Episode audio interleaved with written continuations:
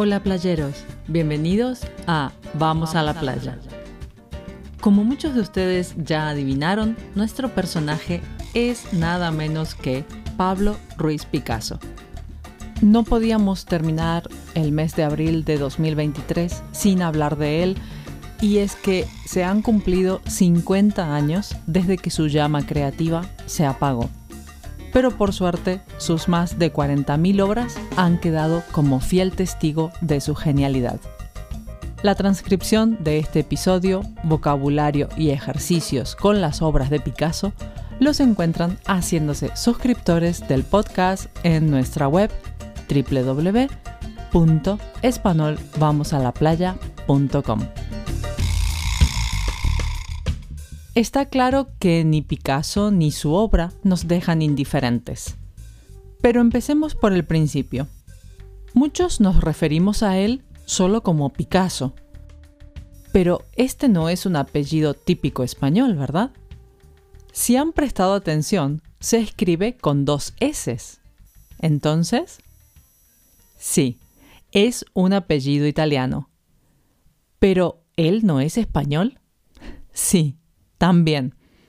Resulta que los apellidos de Pablo son Ruiz Picasso.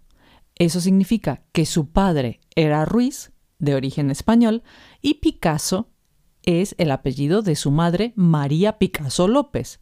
Ella era malagueña, pero su padre era italiano. Por eso nuestro artista, al tener los dos apellidos, se decanta por el de su madre para firmar la mayoría de sus obras. ¿Pero se llamaba solo Pablo? Pues esto también es algo curioso. Se los cuento. Pablo nació en Málaga en 1881 y fue bautizado como Pablo Diego José Francisco de Paula Juan Nepomuceno María de los Remedios Cipriano de la Santísima Trinidad Ruiz y Picasso. Uf, menudo nombre le pusieron. Por suerte, solo usó el primero. Adentrémonos un poco en su vida para conocerlo más allá del cubismo. Si bien nació en Málaga, vivió allí solo hasta los 10 años. Su padre, que era profesor de pintura, lo motivó desde pequeño a pintar. Le enseñó composición, planos, líneas, perspectiva, y lo introdujo en el mundo taurino. De hecho, su primer óleo, el picador amarillo, lo hizo con tan solo ocho años, y el tema eran las corridas de toros. Cuando tenía diez años, su familia, por motivos económicos, tuvo que trasladarse a Galicia. Allí no dejaría de pintar, pero fueron tres años muy duros en su vida. No tenía amigos, ni familiares, ni el sol malagueño. Y lo peor fue que su hermana menor murió por una enfermedad con tan solo siete años. Se cuenta que Picasso hizo un pacto con Dios y le dijo que si su hermana sobrevivía, él dejaría de pintar. Esto no ocurrió, y se dice que este hecho fue el que despertó el lado oscuro de Pablo. Ninguno de la familia pudo adaptarse al clima gallego y su padre pidió el traslado a Barcelona. Toda la familia llega a Barcelona y ésta se convierte en su hogar. Aquí encontró nuevamente un poco de lo que había perdido. Hizo nuevos amigos y se sintió como en casa. Logró pasar el examen de ingreso a la Escuela de Bellas Artes en un solo día, cuando los demás candidatos necesitaban semanas para terminar las pruebas. A los 13 años hizo su primera exposición. En su tercera exposición presenta su cuadro Caridad y le queda tan bien que decide probar suerte y lo envía a la Academia de Bellas Artes de Madrid. Por supuesto que lo aceptan y con 16 años se va solo a Madrid. No se quedó mucho tiempo, estuvo solo seis meses. Y hay una anécdota muy curiosa. Cuentan que Pablo no pagaba la pensión y usaba el dinero para otras cosas. Entonces, cuando dejó la pensión, no solo dejó la deuda, sino que su cuarto estaba lleno de dibujos y pinturas. La casera de la pensión estaba tan enojada con el joven Picasso que no tuvo mejor idea que sacar todos los dibujos, bocetos y cuadros y quemarlos a modo de venganza por no cobrar el alquiler. ¿Se imaginan cómo se habrá sentido esa mujer años después cuando se enteró de lo famoso que se hizo su inquilino? Yo no me lo puedo ni imaginar. Lo que estuvo siempre claro es que tenía un talento extraordinario, pero es verdad que siempre estaba trabajando. A Picasso se le atribuye la frase Sí, la inspiración existe, pero tiene que encontrarte trabajando. Mantuvo siempre la capacidad de entusiasmarse y aprender. Nunca dejó de jugar, de experimentar con el color, con la forma y hasta con las personas. Sí, de esto tenemos que hablar también, y es que es ya conocida su historia con las mujeres, sus malos tratos hacia ellas y esa parte que hasta no hace mucho se dejaba un poco oculta. Se casó dos veces y tuvo más de una docena de mujeres en su vida entre amantes y parejas. Muchas de ellas hablaron de su tormentosa relación con Picasso y de cómo esto afectó sus vidas. Lamentablemente, no todas fueron suficientemente fuertes psicológicamente ni tuvieron el apoyo que necesitaron para seguir adelante con sus vidas. Picasso experimentó en todos los aspectos y las mujeres que compartieron su vida fueron musas inspiradoras, pero también su medio de experimentación. No podemos separar al hombre del artista. Tenemos que considerar todos los aspectos de su vida si queremos comprender su arte. Hay mucha documentación donde podemos consultar los periodos de su vida, con quién los compartía y verlo reflejado en su momento artístico. Vivió en Barcelona hasta los 19 y luego se trasladó a Francia, donde se haría de grandes amigos.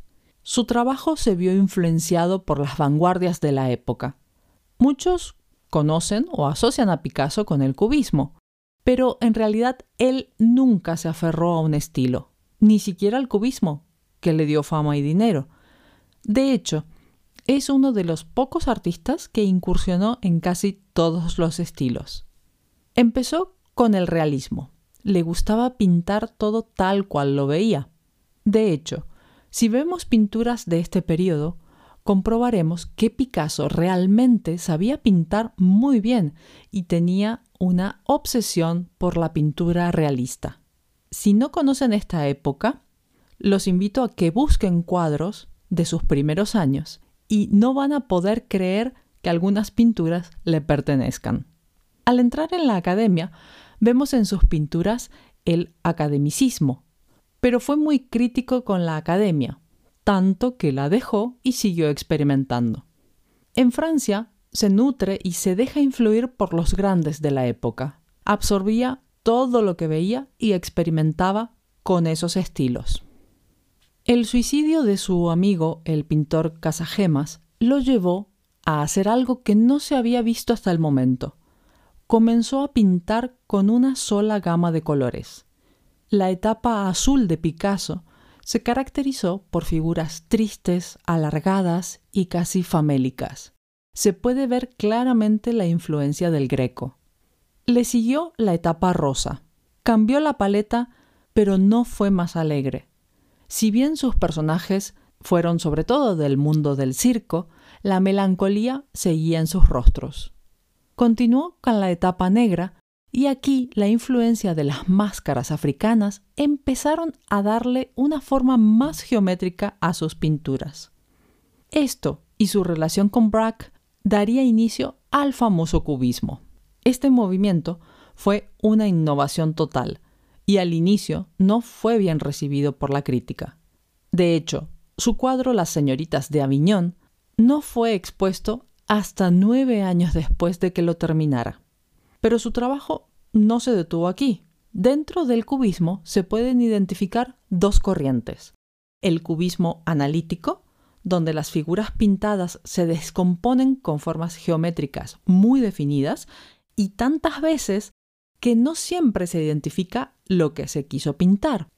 Y el cubismo sintético, Este tiene colores fuertes y definidos. A pesar de que las figuras también son geométricas, lo representado por el artista se entiende claramente. En un momento, a Picasso se le ocurre pegar una hoja de periódico en un cuadro y vuelve a romper esquemas. El collage llega para quedarse y cambia el arte moderno. Cuando le preguntan qué es lo que hace, dice, pinto las cosas como las pienso, no como las veo. Ahí los dejo con esta reflexión para que la analicen a su gusto.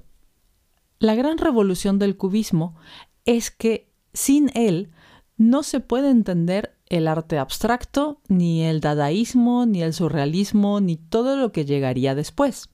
Al ser el estilo que rompe con todo lo conocido, es por lo que se le reconoce a Picasso como un revolucionario y padre del cubismo, y sin querer, se lo encasilla en este estilo. Como les contaba en un principio, también dejó el cubismo y siguió experimentando con el neoclasicismo, después incursionó en el surrealismo y finalmente se adentró en el expresionismo. Del expresionismo es una de sus obras más conocidas e impactante, el Guernica. Este cuadro representa el bombardeo que sufrió esta ciudad del País Vasco en 1937 durante la Guerra Civil Española. En cuanto a la política, se sabe que no fue un gran activista y se negó a pintar para cualquier partido político. Por eso este cuadro fue una gran sorpresa para su entorno. Se declaraba pacifista y comunista.